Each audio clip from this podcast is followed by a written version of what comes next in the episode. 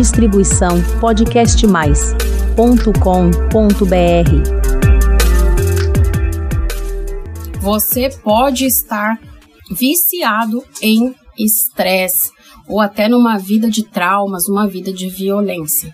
Fica comigo até o final desse episódio para você entender o que que eu estou querendo dizer com isso e também identificar se você está sofrendo desse mal. Olá, ouvintes do podcast Flor de Lótus, tudo bem com vocês? Aqui é a psicóloga Priscila Zanetti e esse é mais um episódio do nosso canal de podcasts distribuído e produzido pelo Podcast Mais. Eu hoje vou falar sobre essa questão de um sentimento que muitas pessoas têm depois de que elas saem de um trauma e conseguem viver uma vida mais tranquila. Ou até alguém que vivia aquela vida super, hiper, mega estressante e vai para um lugar pacato, tranquilo e de repente começa a se sentir incomodado. Por que, que eu resolvi falar sobre isso? Porque eu passei por uma situação recentemente que me pôs a pensar se eu não estava nesse modus operandi. Foi no carnaval. E durante aqueles 4, 5 dias eu fiquei dentro de casa e eu estava sentindo um tédio profundo. Um tédio tão grande, tão grande, tão grande, pensando: meu Deus do céu, a minha vida está muito parada. Porque a minha vida sempre foi assim, aquela coisa de altos e baixos. E a minha vida sempre foi uma vida muito interessante. Uma vida muito, muito, muito interessante, movimentada, cheia de coisas acontecendo. E de uns tempos para cá tava um marasmo só. Eu na minha recuperação aqui de questões de saúde, o trabalho um tanto parado, vários projetos parados, e eu tava me sentindo muito mal com tudo isso, né? Aí um dia conversando com um amigo, peguei e falei assim para ele: "Nossa, minha vida tá um tédio. Que vida mais sem graça". Ele: "Ah, Pri, na verdade, no fundo, no fundo, a vida de todo mundo é sem graça. E aí eu fiquei pensativa naquilo por dias. Sabe por quê? Eu discordo disso. Uma das coisas que eu vejo de muito perto é a vida e a particularidade da vida de cada um, né? Por ser psicóloga, as pessoas vêm contam, né, seus maiores medos, segredos, todos os acontecimentos ali de suas rotinas. E é muito interessante quando você entra num processo de psicoterapia que você vai perceber o quanto a sua vida é dinâmica e você nem imaginava. Muita gente acha que, ah, eu vou entrar na terapia, não vai ter nada para falar. E tem, tem e tem muita coisa para falar. Toda semana você vai perceber o quanto de coisa acontece dentro da sua cabeça e fora dela.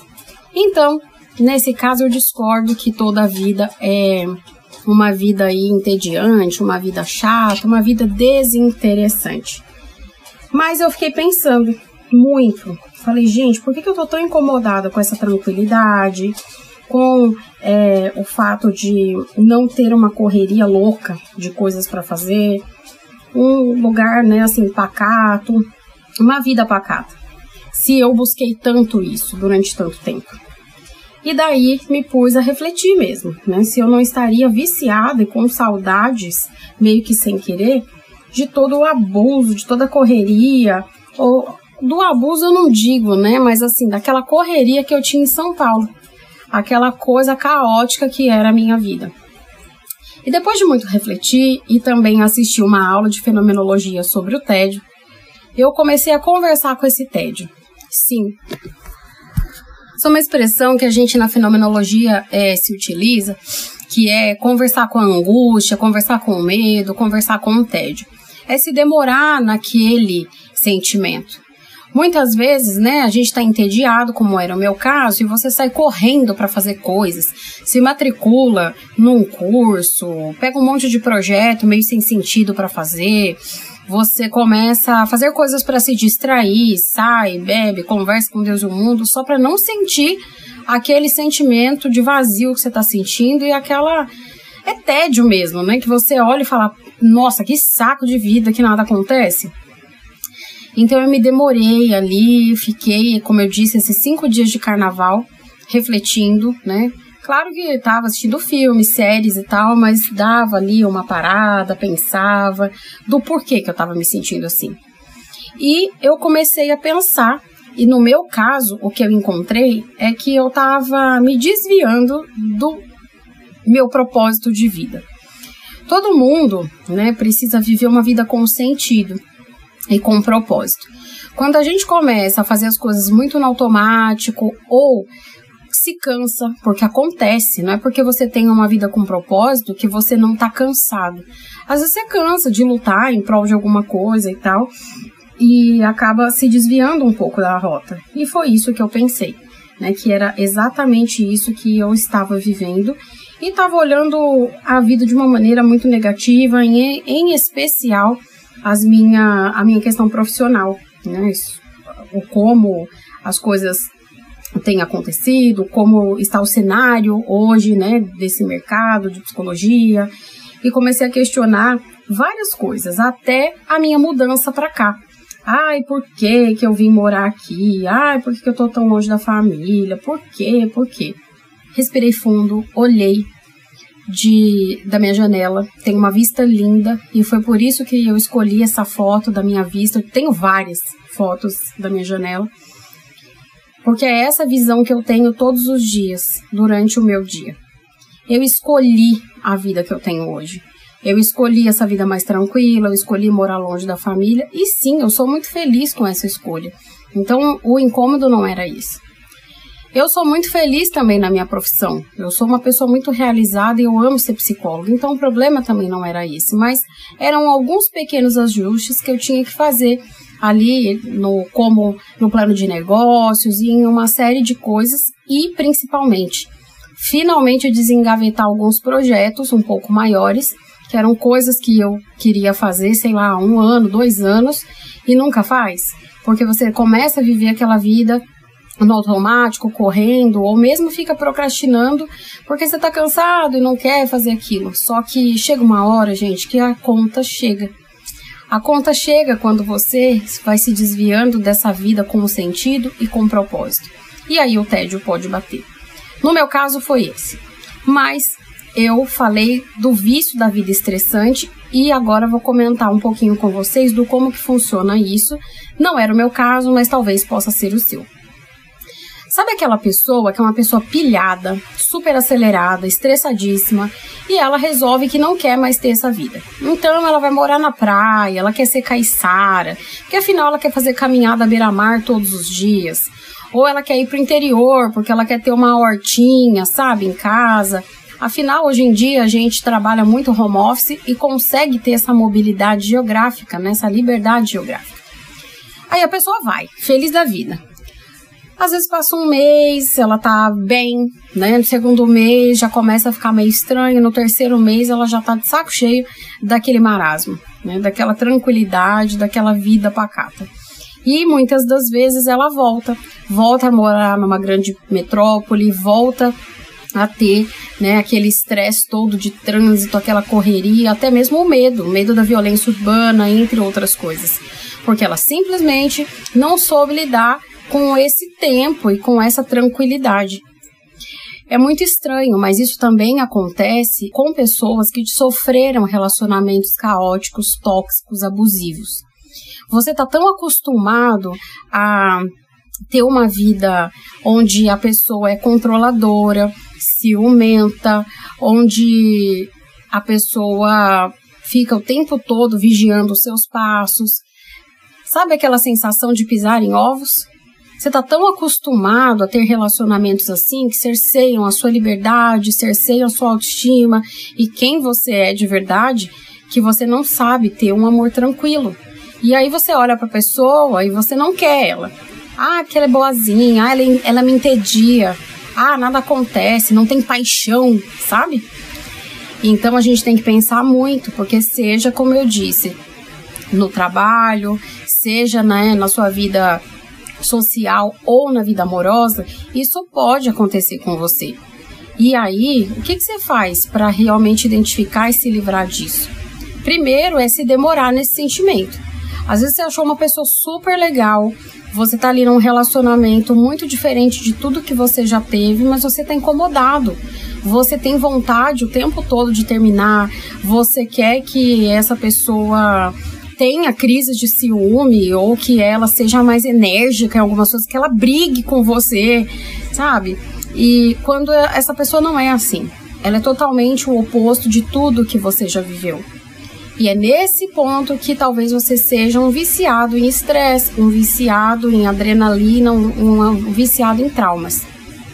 Quando a gente vive no estresse constante, o nosso corpo ele secreta dois tipos de hormônios bastante importantes que são estimulantes: a adrenalina e o cortisol. Você fica ligadão, você fica tenso, você faz as coisas de uma maneira mais acelerada e você tem mais até força muscular mesmo, porque é o esquema que o nosso corpo fez de luta ou fuga. Mas esse estresse prolongado também prejudica a memória, concentração, raciocínio, sono, e com isso vai virando um círculo vicioso, você vai ficando cada vez mais doente. Vai tendo aterosclerose, você pode ter aí problemas cardiovasculares bem importantes chegando a ter um infarto sem ter nenhum tipo de doença pré-existente, como um colesterol alto, por exemplo. A obesidade também está super associado ao excesso desses hormônios. E daí, quando a gente tem uma vida mais tranquila, isso não acontece mais. Você não tem, né, esse estresse, essa esses hormônios circulando no seu corpo. Então você começa a se sentir estranho porque você sente falta disso. Você sente falta da surpresa, da tensão, o seu corpo sente falta, porque está quimicamente viciado. É a mesma coisa de quem é viciado em açúcar, viciado em café, em Coca-Cola ou drogas lícitas ou ilícitas. É o mesmo esquema. Então, se você em algum momento da sua vida, né, teve uma situação de muito estresse, se você teve uma vida muito estressante durante muito tempo, conseguiu sair disso, ou teve uma vida de abuso e conseguiu né, um relacionamento abusivo e saiu dele, e agora se sente estranho, saiba que você não está sozinho. Isso é muito mais comum do que você imagina. No entanto, você precisa sim refletir né, de todo o sofrimento que você tinha antes e se você não está se auto-sabotando. Inclusive, né, eu tenho um podcast muito bacana sobre as três faces da autossabotagem. Vou deixar aqui na descrição desse episódio para você ouvir um pouquinho. Não tem muito a ver né, com o assunto de hoje, mas talvez possa te remeter a outro tipo de autossabotagem. Pode ser bastante interessante para que você reveja aí os seus conceitos acerca da sua vida. E se você está incomodado, está entediado, está angustiado, com qualquer situação da sua vida, se demore nesse sentimento. Veja o porquê que você está sentindo, o que, que falta. É uma falta de propósito? É que você tem que desengavetar um projeto? É porque você realmente veio de um período que estava tudo um caos e agora está tudo tranquilo, não está sabendo lidar? O que será que é? Converse com você mesmo e, se precisar de ajuda, claro, já sabe, né? Meu slogan: procure um psicólogo para chamar de seu entre em contato com um psicólogo da sua preferência e é muito importante que você consiga, de fato, fazer essa análise, porque se você não se demorar em resolver essa situação, não se demorar no sentido de parar e ouvir aí o que seu coração está dizendo contigo, o que esse sentimento quer dizer, você pode cair num erro e que vai trazer muitos outros problemas, como por exemplo, você ter um companheiro legal, uma companheira, e você terminar o seu relacionamento porque você acha que a pessoa é entediante e na verdade você é um viciado em abuso. Já pensou?